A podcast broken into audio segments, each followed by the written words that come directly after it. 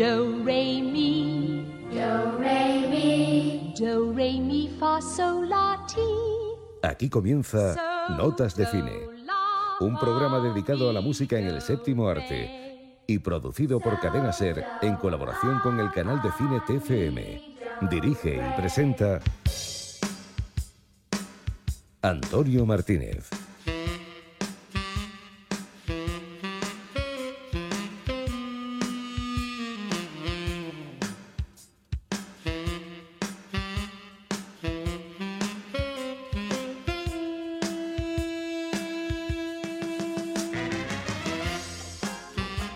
Muy buenas noches. Bienvenidos otra semana a Notas de Cine.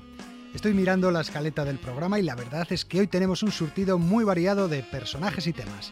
Tenemos, por ejemplo, a Bob Dylan, a Carlos Areces, la primera canción ganadora de un Oscar de la historia, reporteros de guerra, supervivientes de la Tercera Guerra Mundial, todos ellos acompañados de mucha música y diálogos de película. Pero como ya sabéis que no nos gusta perder ni un minuto, vamos a entrar en materia ya mismo con la película que destacamos de la programación de TCM. Que el título no se engañe, porque se trata de un film muy interesante, Movida del 76, una película de Richard Linklater, el director de Boyhood o de la trilogía de Antes del Amanecer. Empezamos con ella. La película de TFM.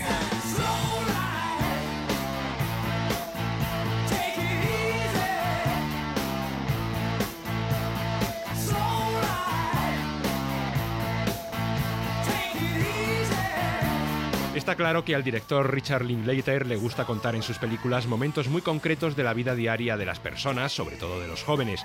Son historias en donde el realizador quiere reflejar el presente, estirándolo todo lo posible. Quisiera dejar de creer que el presente, que este momento tan breve, solo significa el preámbulo de algo más. Lo hizo con la trilogía que comenzó en 1995 con Antes del Amanecer y ahora también con Boyhood, aunque esta se desarrolla a lo largo de unos 12 años. En 1993, con Movida del 76, contó la última noche de instituto de unos jóvenes que terminaban sus estudios. Bueno, ¿jugamos al póker esta noche? Claro. Lo siento, yo prefiero ir a la fiesta de Pickford. ¿eh? Bueno, puede ser divertido. Sí. Jugaremos al póker otro día. ¿De acuerdo? Sí. ¿Por qué? Vale. Va, vale, anímate. Venga. Convéncelos. No me gustan las fiestas. Vale, vale. ¿A las 8? De acuerdo. George Lucas ya había hecho algo parecido en American Graffiti con la generación de los años 50. Richard Linklater, en cambio, se fija en la de mediados de los 70 para mostrarnos a unos jóvenes que no ven nada claro su futuro. ¿Conoces la teoría de las décadas? Los 50 aburridos, en los 60 el rock y los 70 está claro que son una puta mierda. Puede que los 80 sean radicales. Aunque pase lo que pase, no puede ser peor que esto. De hecho, su título original es Dazed and Confused, un juego de palabras que significa desorientados y confundidos. A lo largo del film vemos a veteranos que gastan pesadas novatadas a los que van a empezar el instituto. Marihuana, cerveza, fiestas que se organizan en mitad de la noche en un descampado. Esa es la cronología de esas horas que van a vivir esos jóvenes que no quieren que nadie les diga lo que tienen que hacer. Cuanto mayor seas, más reglas intentarán imponerte. Pero hay que seguir viviendo. Viviendo.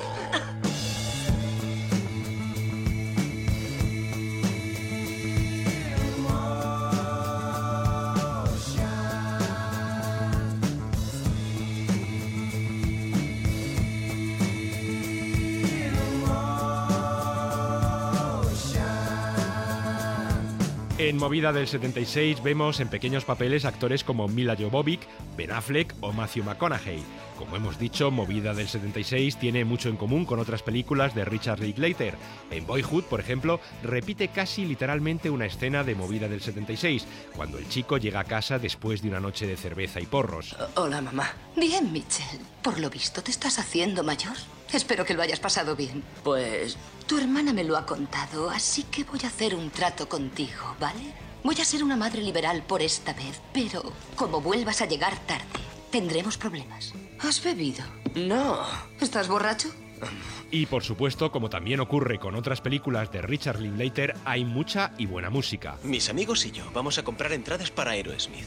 Es mi mayor prioridad. Temas setenteros de Deep Purple, Bob Dylan, Peter Frampton o este Sweet Emotion de Aerosmith.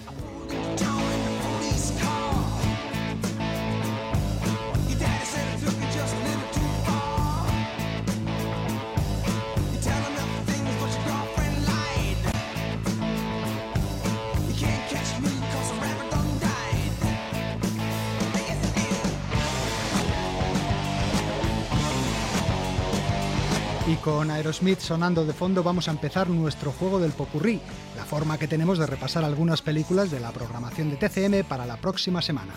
Como siempre, os ponemos un diálogo y unos segundos de su banda sonora y vosotros tenéis que adivinar el título. Verá, señora Veragón, comenzamos de la nada. Vemos el cadáver y nos preguntamos por qué, cuál fue el motivo. Y cuando encontramos el motivo, encontramos al hombre que cometió el crimen. En este caso, él. Le digo que no fue él. Sé que no fue él. ¿Lo sabe?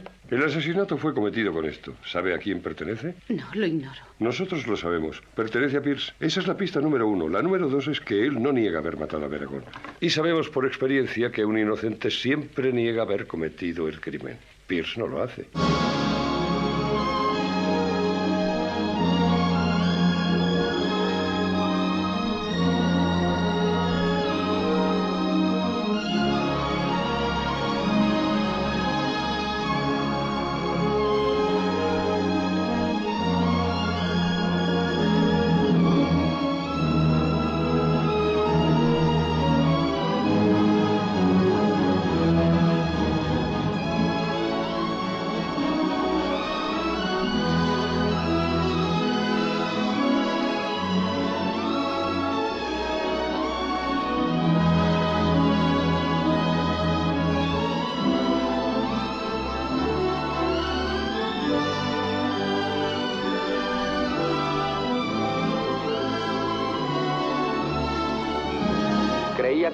Petróleo más que en Old Spiley y en Barbinet, ¿eh?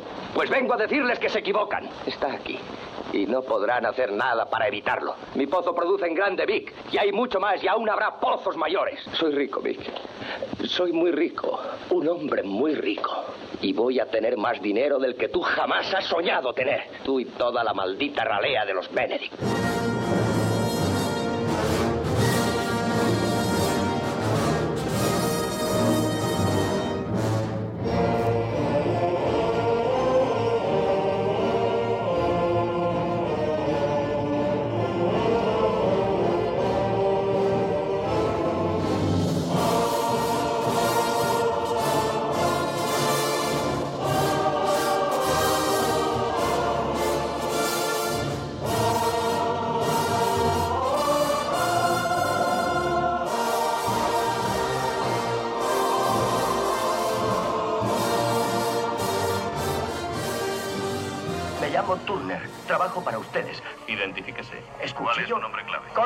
Departamento 9, sección 17. Han atacado la sección. ¿A qué nivel?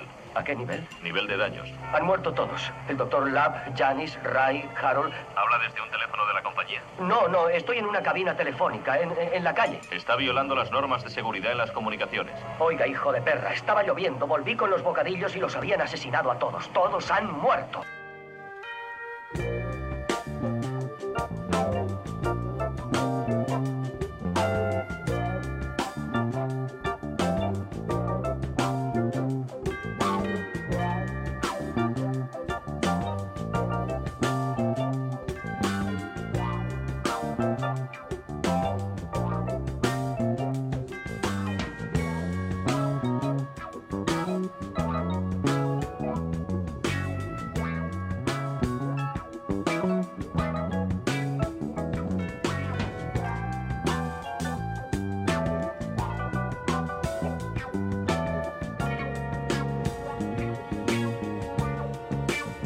Me hacen reír los que dicen que el garrote es inhumano. ¿Qué es mejor, la guillotina? ¿Usted cree que hay derecho a enterrar a un hombre hecho pedazos? No, yo de eso no entiendo. Porque usted es un hombre de bien. Hace falta respetar al ajusticiado, que bastante desgracia tiene. Yo creo que la gente debe morir en su cama, ¿no? Naturalmente. Pero si existe la pena, alguien tiene que aplicarla.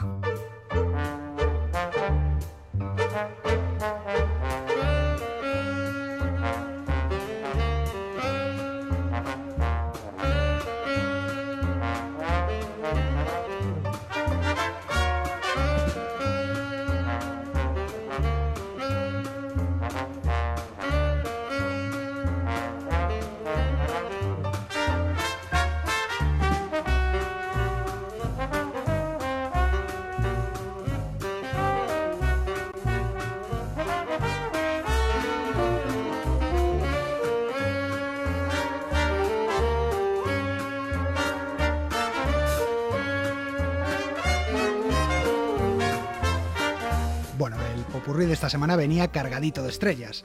Comenzábamos con Joan Crawford en Alma en Suplicio, la película por la que la actriz ganó el Oscar y a la que puso música Max Steiner. A continuación, James Dean encontraba Petroleum Gigante, la película de George Stevens, cuya banda sonora compuso Dimitri Tionkin. En tercer lugar, Robert Redford descubría que todos sus compañeros de oficina habían muerto en los tres días del Cóndor film que dirigió Sidney Pollack y de cuya partitura se encargó Dave Grassin. Y por último nos encontrábamos con el entrañable Pepe Isber en El Verdugo de Luis García Berlanga y aún estamos escuchando de fondo el Foxtrot que para esta película compuso Miguel Asín Sarbó. TCM, el cine que ya tenías que haber visto.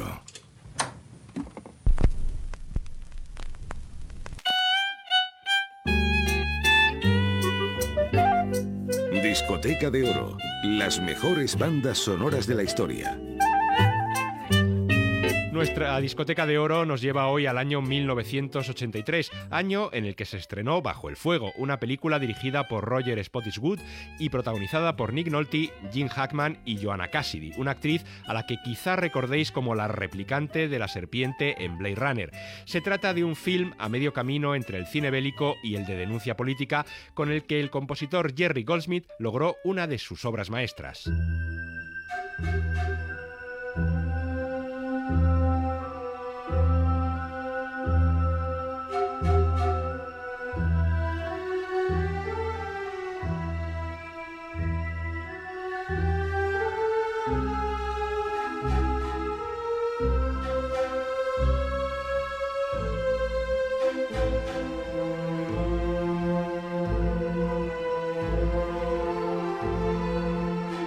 Bajo el Fuego es una de esas películas no demasiado recordadas hoy en día, pero que todo aquel que la ha visto no la ha olvidado.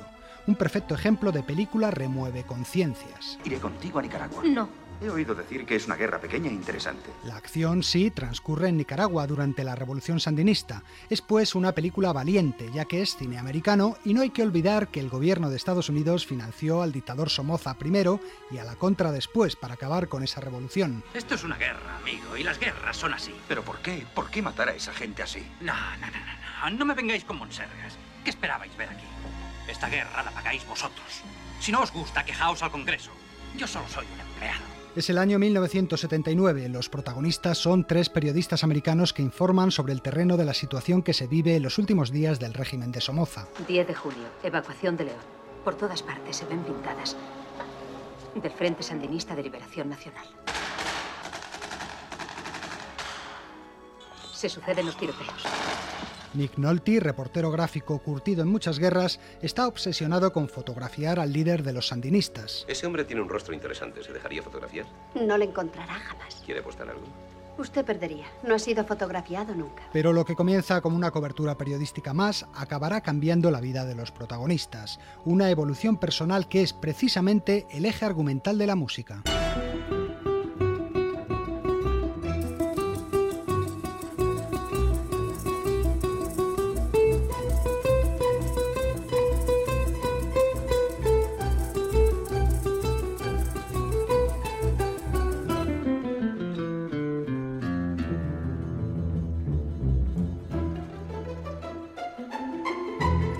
Tema de fondo de la película es el papel de los corresponsales de guerra en relación con los conflictos de los que dan testimonio. ¿De parte de quién está usted?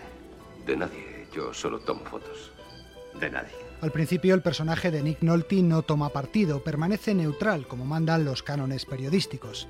Pero situarse al margen en una guerra en la que claramente se ve quiénes son las víctimas y quiénes los verdugos resulta una forma de cinismo insoportable para los protagonistas. Sé quién mató a Pedro. ¿Por qué no se lo dijiste a los guerrilleros? Porque supuse que le matarían. No quise involucrarme. Creo que me equivoqué. Sabes que no tomaste ninguna foto desde aquel momento. Es cierto, no lo hice. Mm. No estaremos tomando partido. Sí, temo que sí. La música de Jerry Goldsmith profundiza en esa toma de conciencia del fotógrafo. Son las melodías de la banda sonora las que van describiendo su evolución. No, no, no, no oyes ninguna música. Debe de ser una interferencia. Salvo algún breve apunte, la música no suena hasta 40 minutos después de comenzar la película. Es el tiempo en el que Nick Nolte hace fotos sin conectar aún personalmente con la realidad que está retratando. El momento del cambio llega con una escena clave. El reportero por fin consigue llegar al campamento de los guerrilleros, pero el líder al que quiere fotografiar ha muerto. Pese a todo, le piden que haga la foto simulando que aún está vivo. Es usted un gran fotógrafo. Hágalo vivir.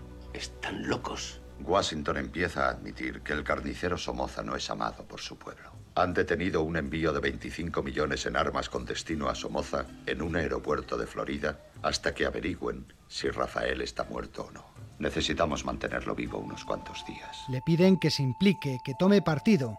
Al principio Nick Nolte se niega, pero al día siguiente, paseando por el campamento, viendo las caras de la gente y cómo viven, comienza a comprender las razones por las que lucha el pueblo. Es una escena sin palabras. La música va entrando suave al principio, aumentando poco a poco en intensidad y estalla definitivamente llena de alegría cuando el reportero hace la foto.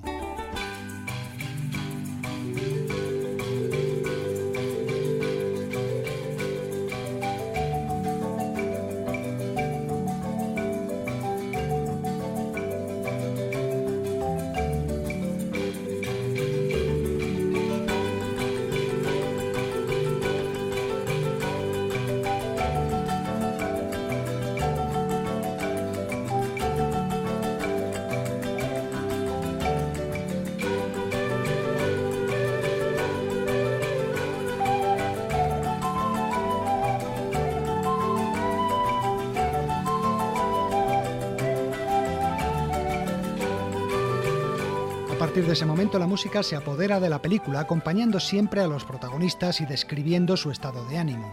Goldsmith compone una partitura de marcado acento latino, pero que no intenta conectar con el folclore nicaragüense. Sus melodías son geográficamente inapropiadas, no corresponden a la música de ese país, pero es algo deliberado. El mundo ya no está dividido en este y occidente. Está dividido en norte y sur. Con esa indeterminación regionalista, Goldsmith nos dice que Bajo el Fuego no habla solo de la Nicaragua de 1979, sino de la dramática historia de toda América Latina en aquella época, asolada por dictadores y guerras.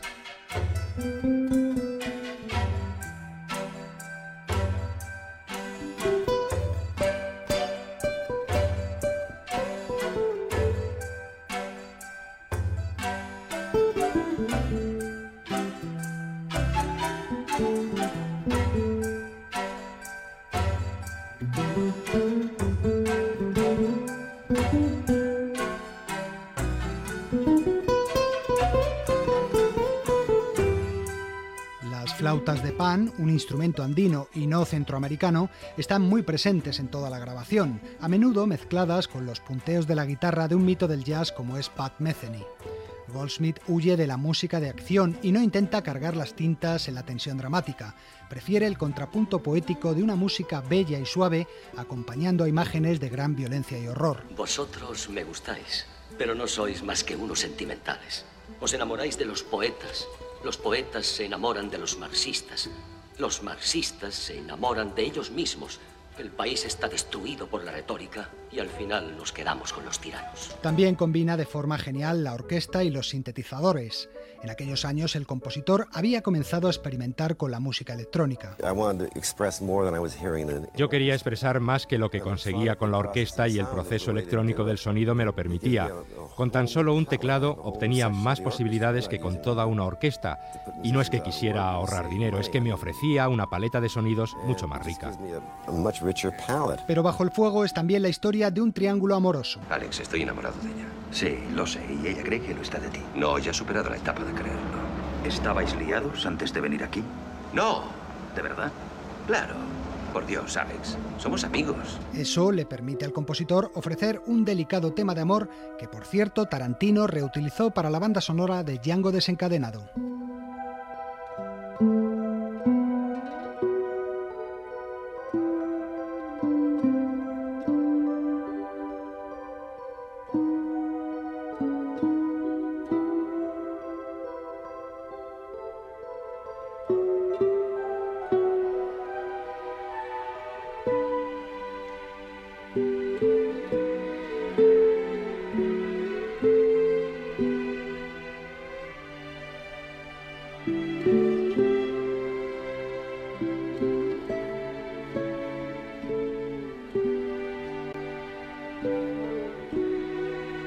Tiene su tema propio el personaje de Jim Hatman, el derrotado en el conflicto amoroso.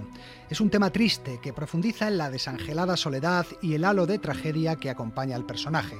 Está basado en el periodista norteamericano de la ABC, Bill Stewart, asesinado por los guardias somocistas en un control policial. 50.000 nicaragüenses han muerto. Y ahora un yanqui.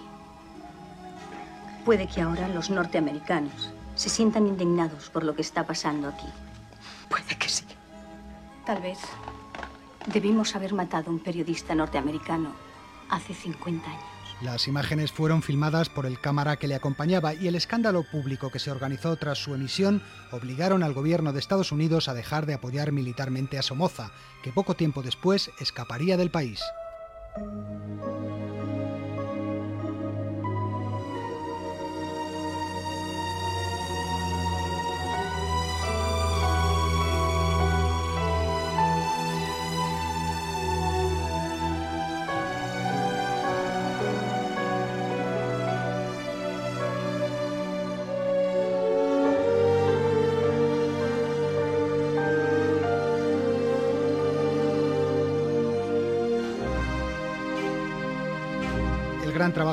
Goldsmith fue recompensado con una nominación al Oscar a la mejor banda sonora, la número 13 de su carrera. La película, en cambio, fue ninguneada por la Academia de Hollywood, quizá porque, como decíamos al principio, era una cinta muy incómoda para los norteamericanos, ya que por entonces el presidente Reagan financiaba y entrenaba al ejército de la Contra, que aspiraba a derrocar al nuevo gobierno sandinista. Me gusta esta música. ¿Qué demonios haces tú aquí? Es un país libre. Quiero decir, un país libre por ahora.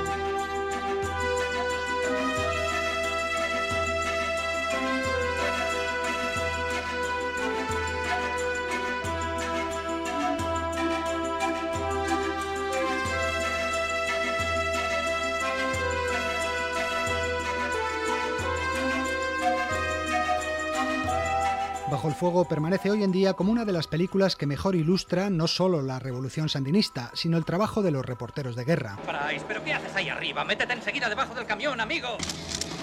Vamos, muchacho, ven aquí, te van a dejar como un colador. Una película dura pero emocionante. Te encantará esta guerra, Russell.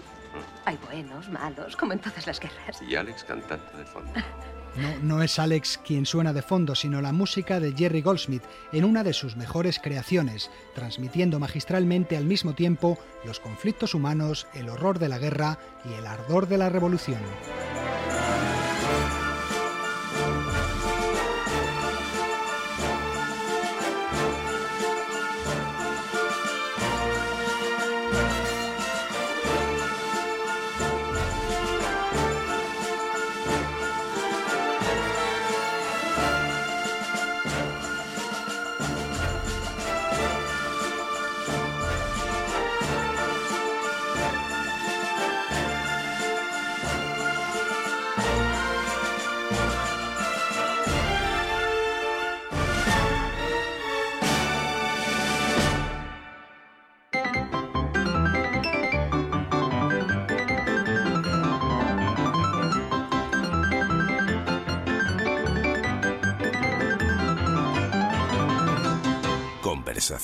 En clave de sol.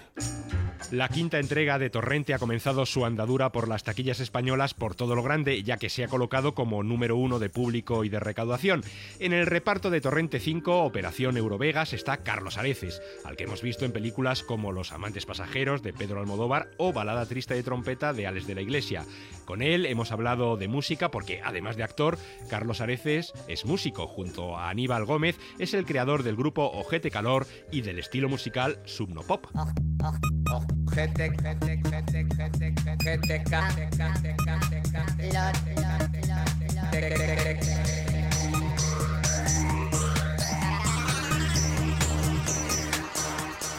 Agua dulce, agua salada, no le importa a nadie. Ojete calor. Nuria Roca, Paula Vázquez, tele indiscreta, ojete calor. nosotros consideramos que el subnopop era una corriente a la que ya había que poner nombre, porque probablemente somos los líderes del subnopop, pero no pensamos ser los pioneros. O sea, el subnopop se define básicamente por coge todo lo que suene a cantautor indie, a latino o a Britpop de mirada lánguida y triste y a justo lo contrario.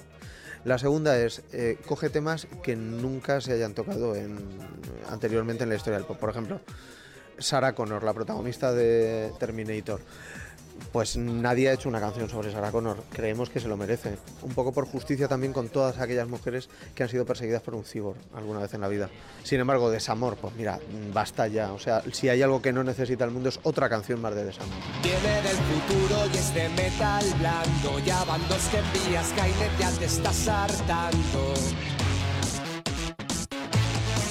Se transforma en otra gente para matar. No te das cuenta porque sabe de imitar.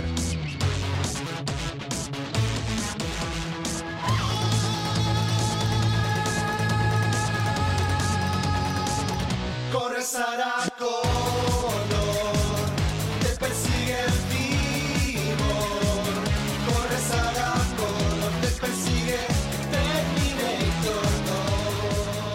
Sara- a Sarah Connor le dedicamos una canción completa, pero tenemos muchísimas referencias dentro de las canciones que hemos hecho. En nuestro álbum de Layet, de Ojete Calor, eh, tenemos muchas más referencias cinematográficas porque además Aníbal y yo compartimos gustos cinematográficas y televisivas. Entonces eh, hay referencias a Se ha escrito un crimen, a La Vuelta al Mundo de Willy Fogg, por supuesto. A Hugo Silva le nombramos en una de las canciones. Sílvame, tú sílvame. Si te encuentras en peligro, sílvame. Hugo, sílvame. Y ya voy. Cuando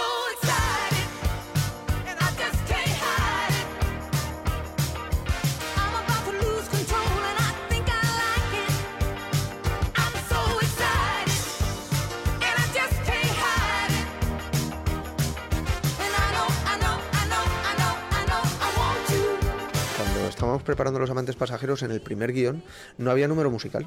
Lo que pasa es que una vez, no sé por qué, estábamos esperando a que llegara Pedro para unos ensayos. Estaba con, con Javier Cámara y estábamos viendo unos vídeos de YouTube.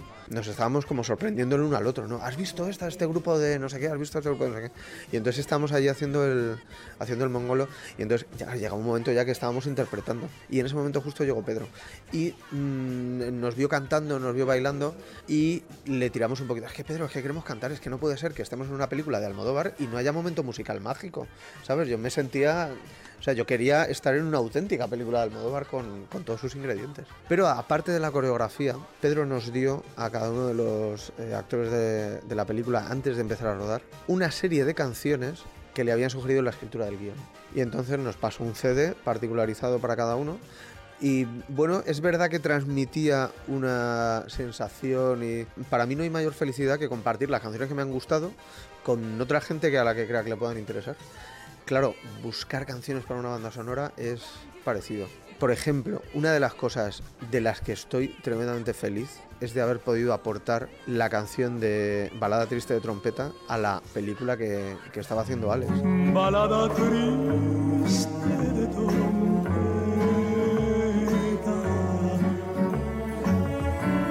por un pasado que murió y que llora y que gime como Porque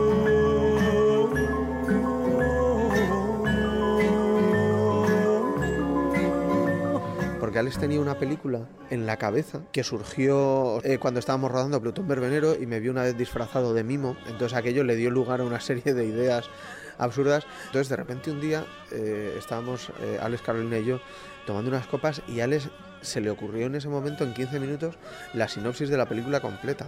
Pasa esto, pasa esto y tal. Entonces iba desarrollando ante nuestros ojos.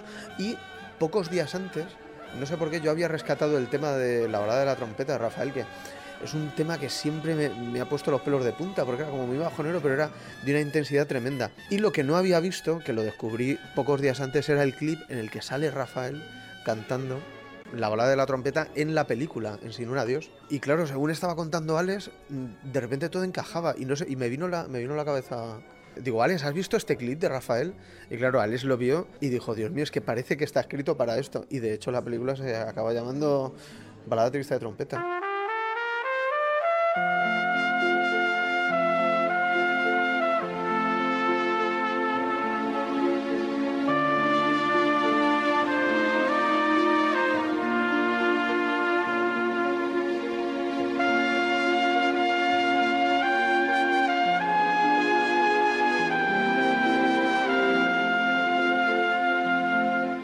Lo he pensado muchas veces. Creo que mi compositor favorito es Nino Rota. O sea, luego tengo otros muchos que me gustan, pero creo que el que está a la cabeza de manera absolutamente destacada es Nino Rota. Creo que es un tío que no decepciona nunca, tiene alguna de las mejores bandas sonoras de la historia del cine. A mí, por ejemplo, John Williams me parece un compositor excepcional. Pero quiero decir, yo cojo una banda sonora de John Williams y me gusta mucho el tema principal, pero bueno, todos los demás, digamos que ya me parece que, que, que están demasiado apegados a las escenas que representan. Sin embargo, las bandas sonoras de Nino Rota creo que tienen una entidad tan personal y tan propia, solas, sin ningún otro tipo de, de apoyo. Es que creo que están muy por encima de, del siguiente mejor. Frases de 060. Tengo para ti todas las que quieras. 060 un euro. No vale más que eso. Cosas que ya habías oído. Cosas básicas, obviedades. Frases que acaban en tía. Dan un bofetón a quien las. Tengo que reconocer que, que, me aburro de actuar, entonces hemos decidido ponerle fin. He decidido yo ponerle fin para gran disgusto de, de mi partner. Yo me lo paso muy bien haciendo las canciones con Aníbal, me lo paso muy bien produciéndolas, pensando sobre qué van a ir, incluso me lo paso bien planificando el concierto.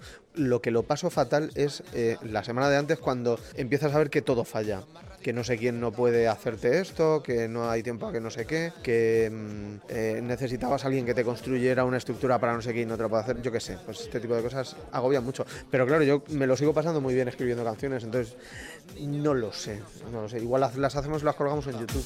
El rey es campechano. Los Rolling Stones son incombustibles. Yo creo en Dios, pero no en el de la iglesia. El rock ha muerto. El rock ha muerto.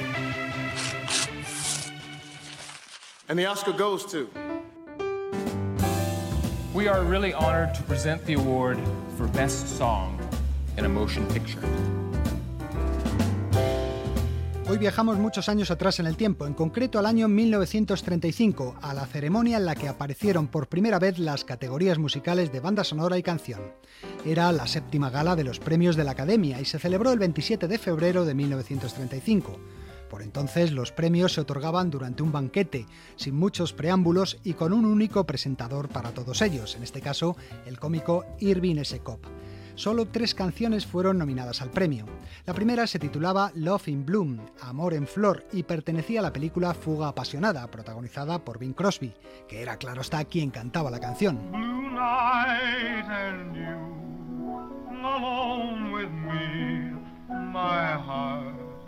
Has never known such ecstasy. Am I on earth? Am I in heaven? Can it be the trees fill the breeze with rare and magic perfume?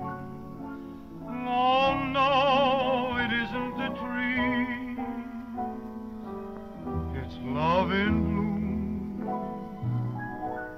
Por cierto que Fuga Apasionada, la película a la que pertenecía este tema, figuraba en una votación como la película de Bing Crosby más apreciada por el público norteamericano, por encima de otros títulos mucho más conocidos del actor como Siguiendo mi camino o Navidades Blancas. Pero vamos con la segunda de las nominadas. Se trata de Carioca, de la película Volando hacia Río.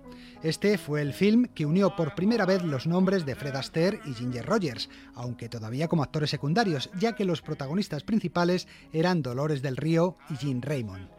Carioca era un número musical muy animado en el que colaboraban más de 100 personas entre músicos y bailarines.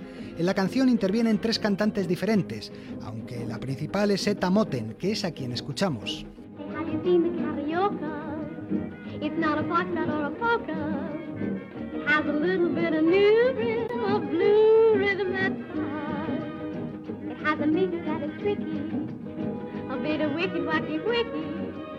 But when you dance it with a new love, there'll be true love in her eyes. Your dream, oh, then you must be on the sky. It seems you think it's anytime. Your dream, oh, then you must be on the sky. When you think hello to you and we're saying goodbye. Pero la ganadora no fue esta, sino otra película de Fred Astaire y Ginger Rogers, esta vez ya sí como protagonistas absolutos, La alegre divorciada. La apoteosis de la película llegaba con el número final, de Continental, un baile de gran suntuosidad con bailarines vestidos de blanco y negro evolucionando sobre suelos relucientes y amplias escalinatas. La escena duraba 17 minutos y medio y fue durante muchos años el número musical más largo de la historia del cine, hasta que Jim Kelly lo superó con el ballet final de Un americano en París, que duraba un minuto más. La canción que acompaña a The Continental contaba con varios vocalistas, pero era la propia Ginger Rogers quien la introducía. Para este tema, compuesto por Con Conrad y Herr Magison, fue el primer Oscar a la mejor canción de la historia.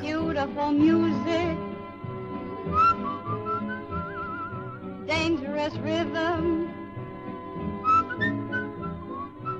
It's something daring, the continental, a way of dancing that's really ultra new. It's very subtle, the continental, because it does what you want it to do.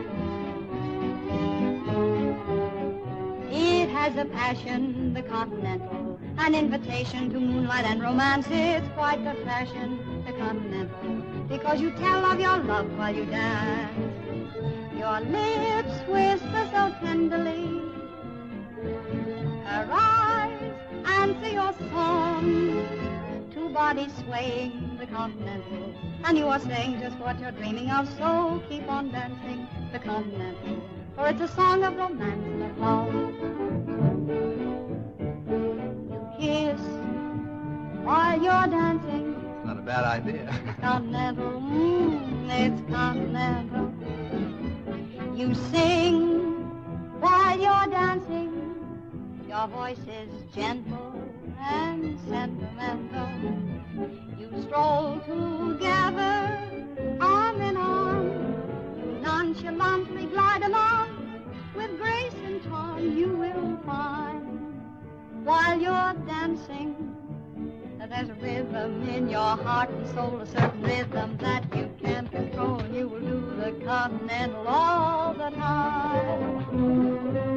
Notas de Cine, un programa de la cadena Ser y el canal de televisión TFM. Ahora en HD.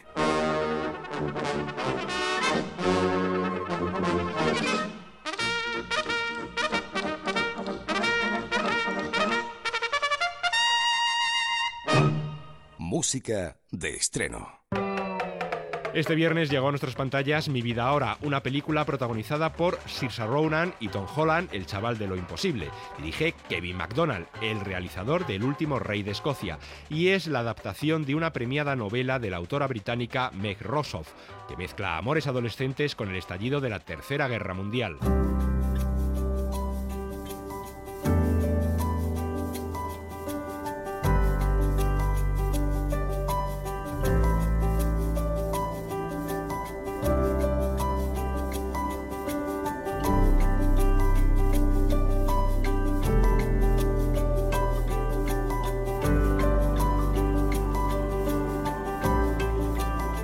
Saoirse Ronan interpreta a una joven norteamericana que llega a una granja de Inglaterra para visitar a su tía y a sus primos, a los que no conocía. Cuando su tía se tiene que marchar por negocios, los chicos quedan solos en la granja, que se convierte para ellos en un paraíso sin normas. Incluso surge la chispa del amor entre la chica y el mayor de los primos. Pero un día todo cambia de golpe. Llegan soldados, ha estallado la Tercera Guerra Mundial y todos son capturados. Chicas, seguidme. Te lleven a donde te lleven, busca la manera de volver aquí. Prométemelo. Hijo, apártate. A partir de ese momento comienza una historia de supervivencia de tono futurista a la que ha puesto música el británico John Hopkins.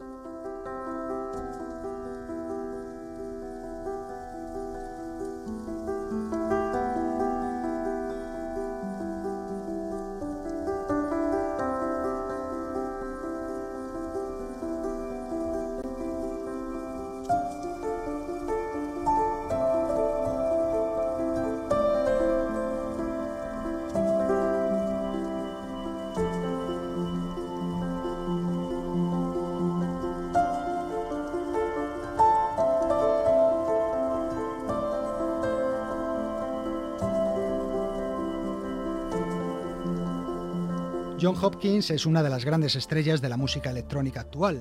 Empezó a destacar como músico siendo solo un niño, se le consideraba un prodigio de los conservatorios e incluso se convirtió en concertista de piano cuando aún no había cumplido la mayoría de edad.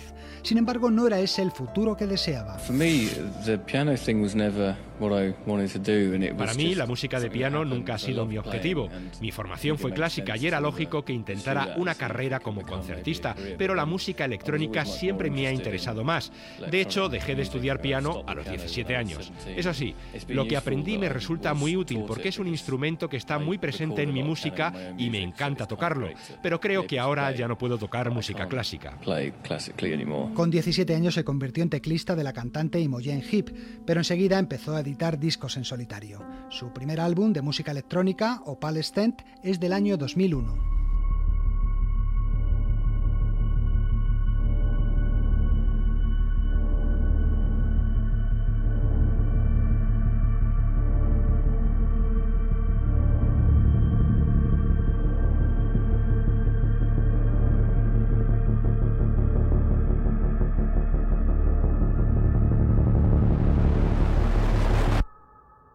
Pero sobre todo John Hopkins se hizo famoso por sus colaboraciones con gente como Coldplay, Brian Eno o David Holmes y por sus remixes de muchos otros artistas. Comencé a trabajar con gente como Coldplay o Brian Eno porque son personas y músicos geniales y me invitaron a colaborar con ellos.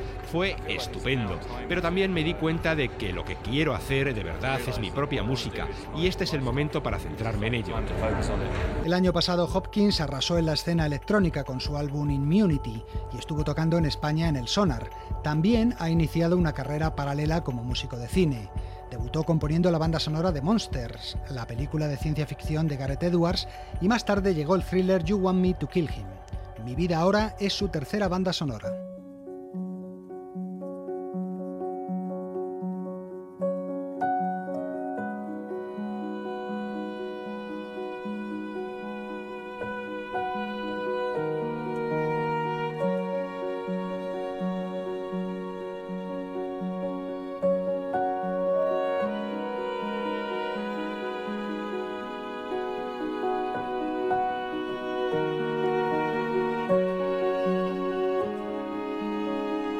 Banda sonora de mi vida ahora se mueve entre dos fuerzas opuestas. Por un lado, melodías suaves y frágiles con el piano como principal protagonista. La mayoría de mis melodías nacen del piano. Me siento ante él y voy grabando partes hasta que encuentro una idea que conduce a una canción. Actualmente trabajo mucho más con la electrónica pura, pero siempre intento incorporar el piano. Me siento, toco y veo si funciona. Por otro, temas de corte atmosférico, atonales y basados en el ruido electrónico.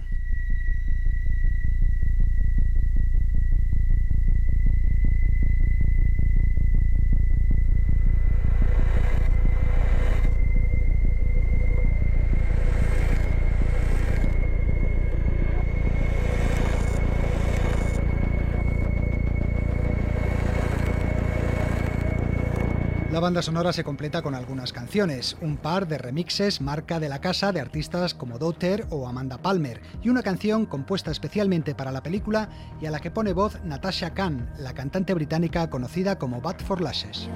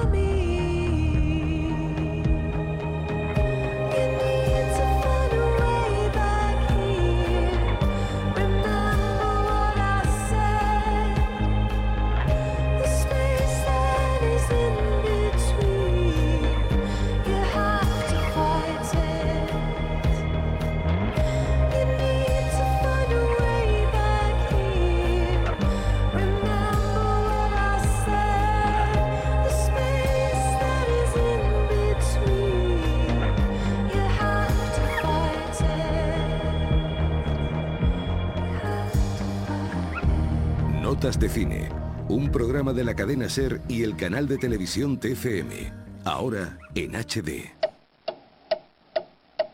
Bio Music Pigs. El biopic que os traemos esta semana es un curioso film que sobre la vida de Bob Dylan realizó en 2007 Todd Haynes. Se titula I'm Not There, No Estoy Allí. All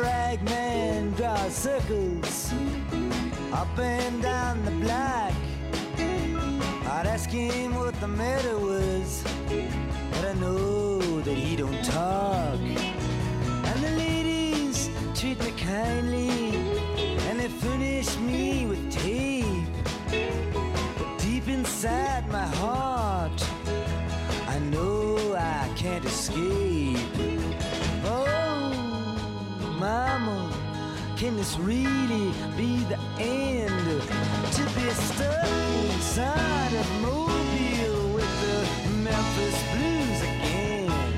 Ya lo dice un rótulo al comienzo de la película. I'm Not There está inspirada en las canciones y en las muchas vidas de Bob Dylan. Poeta, profeta, forajido, impostor, estrella de la electricidad. Hasta su fantasma se desdoblaba en varias personas. Todd Haynes no quiso hacer un biopic al uso, con un actor que se pusiera en la piel de Dylan, imitara su voz y sus gestos.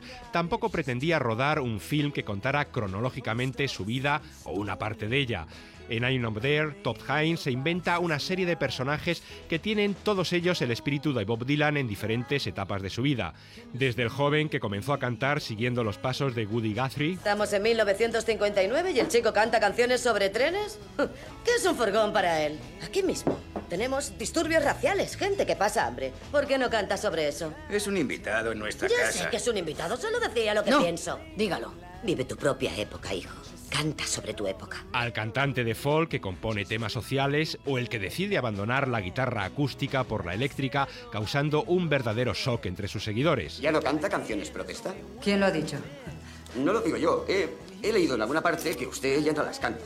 Pero sí, no hago otra cosa que protestar. También vemos al Dylan esposo y padre, a la superestrella musical o a un hombre metafísico y religioso. Todos ellos son Bob Dylan o una parte de él y nos sirven para conocer con todas sus contradicciones no solo al famoso cantante, sino sobre todo al hombre que se esconde bajo ese seudónimo, Robert Zimmerman. Your breath is sweet, your eyes are like two jewels in the sky. Your back is straight, your hair is smooth on the pillow where you lie.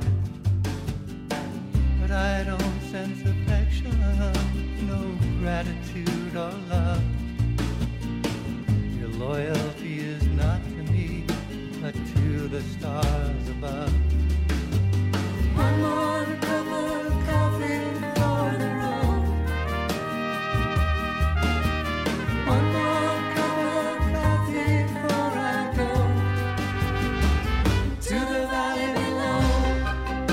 título de la película, I'm Not There, Yo no estoy allí, está tomado de una canción del propio Dylan, quizá una de las menos conocidas del autor.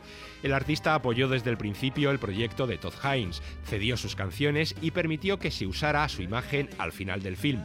La película no es precisamente complaciente ni amable con su figura, sino que explora los rincones oscuros del artista. A la vez es un retrato generacional e histórico de los años 60 y 70 de los Estados Unidos, reflejando acontecimientos como la guerra de Vietnam o el asesinato de Kennedy. Por eso creo que, que el hombre que asesinó al presidente Kennedy, Lee Oswald, creo haber visto algo de, de- de- de lo que sentía él, en mí. Entre los actores que se ponen en la piel de este Dylan tan especial se encuentran Christian Bale, que hace de un cantante que se convierte en pastor protestante, Heath Ledger, por su parte, da vida a un famoso actor egoísta y que pasa de su familia, y Richard Gere a una especie de Billy el Niño, que nunca murió a manos de Pat Garrett. La prensa dijo que Pat Garrett me encontró. Que me mató. Que los forajidos siempre mueren. Solo un imbécil creería lo que lee en la prensa. Aquí soy invisible. Pero quizá la caracterización más sorprendente es la de Kate Blanchett, la que más se identifica con Dylan y que hace del cantante en la mitad de la década de los 60, un Dylan andrógino, enganchado a las drogas y que se debate entre la música más comercial o la que pretende difundir mensajes políticos o sociales. ¿Y si te dijera que nunca me importó la música folk ni tampoco la canción protesta, que solo era para hacerme un hueco? No tenía intención de limitarme solo a eso. Solo sabía que podía hacerlo mejor que nadie. Pues no le creo, así que... Eh, ¿Sabes? Lo que me importa a mí es lo que está pasando ahora. Por este papel, Kate Blanchett ganó un Globo de Oro y fue candidata al Oscar como mejor actriz secundaria. La banda sonora del film es un buen puñado de canciones de Bob Dylan, cantadas por él o versioneadas por los propios actores o por otros artistas o grupos. Todd Haynes. Ellos reinventan la música de Dylan desde una perspectiva contemporánea y nueva. Incluso los artistas más clásicos lo hacen. Es un disco lleno de sorpresas, como por ejemplo lo que hace Charlotte Gainsbourg con su versión de Just Like a Woman. Tenéis que escucharla, es tan bonita. Nobody feels tonight as I stand inside the rain.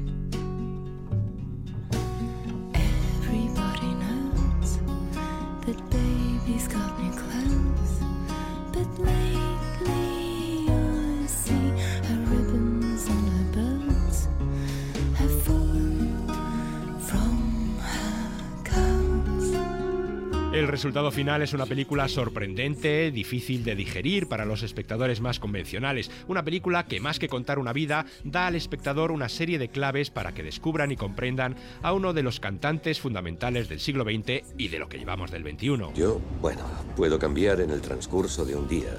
Cuando me levanto soy una persona y cuando me acuesto sé con certeza que soy otra. La mayor parte del tiempo ni siquiera sé quién soy. Es como tener el ayer, el hoy y el mañana todos en la misma habitación. She takes just like a woman. Yes, she does, and she makes love just like a woman. Yes, she does, and she aches just like a woman. But she breaks just like a little girl. Notas de cine. Un programa de la cadena Ser y el canal de televisión TFM. Ahora en HD. Feliz cumpleaños, maestro.